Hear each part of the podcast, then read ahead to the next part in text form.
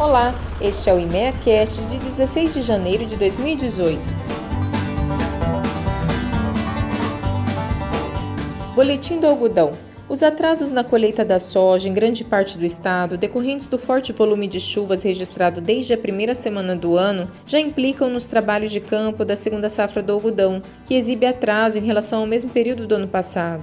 Já a comercialização da pluma e do caroço continua avançando lentamente para a safra 16-17 e 17-18, sendo a baixa movimentação em decorrência do adiantamento das vendas em períodos de cotações mais rentáveis Diante desse cenário de vendas avançadas, é esperado que a baixa movimentação continue nos próximos meses, a fim de que o produtor avalie o desenvolvimento das lavouras para posteriormente negociar o produto remanescente.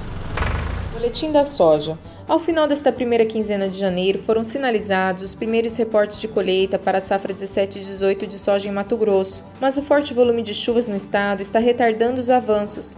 Em dezembro, as vendas da safra 16 e 17 seguiram de forma pontual, Diante do início da colheita do ciclo 17-18, alguns produtores aproveitaram para liquidar seus estoques, enquanto que outros aguardaram a virada de ano em busca de melhores cotações. Já as vendas da safra 17-18 voltaram a reduzir o volume das negociações no mês de dezembro, atingindo o acumulado de 50,09% do total da produção estimada. Boletim do milho. A semeadura do milho para a safra 17-18 em Mato Grosso começou nesta última semana, mas ainda apresenta pouco avanço devido ao forte volume de chuvas que tem impossibilitado o andamento da colheita da soja em grande parte do estado. Em relação à comercialização do milho da safra 16 e 7, o mercado interno continua sendo o principal demandante, devido às ofertas mais atrativas neste período de entre-safra. Na safra 17 e 18, as incertezas climáticas no período de desenvolvimento da safra e a falta de direção dos preços continua dificultando a fluidez de novos negócios.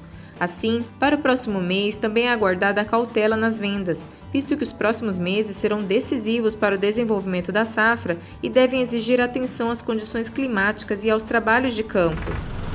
Boletim da Bovinocultura de Corte.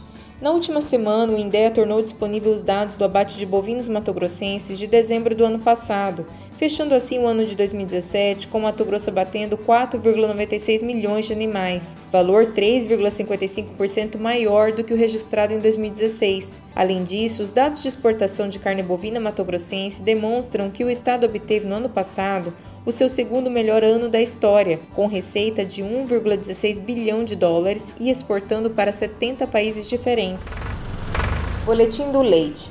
Com o fechamento dos dados produtivos e financeiros de novembro do ano passado, tem-se a percepção de que 2017 foi um ano de desafios para a indústria laticinista. Os derivados mais produzidos no estado e, paralelamente, de baixos valores agregados, sofreram perdas relevantes em seus preços no comparativo com 2016, e as indústrias que concentram suas receitas nesses produtos podem ter registrado um estreitamento em suas margens. Dentro da porteira, a quinta estimativa do valor bruto da produção do leite em 2017 indica um tímido aumento de 1,06% no comparativo anual. Caso sejam confirmadas as projeções, este será o maior VBP da série histórica do IMEA. Boletim da Conjuntura Econômica. A balança comercial mato-grossense encerrou o ano de 2017 com o melhor saldo da história. As exportações superaram as importações em 13,32 bilhões de dólares, colocando Mato Grosso na terceira posição do ranking nacional. Outro importante dado divulgado foi o fechamento da inflação no ano passado, que encerrou dezembro com 2,95%.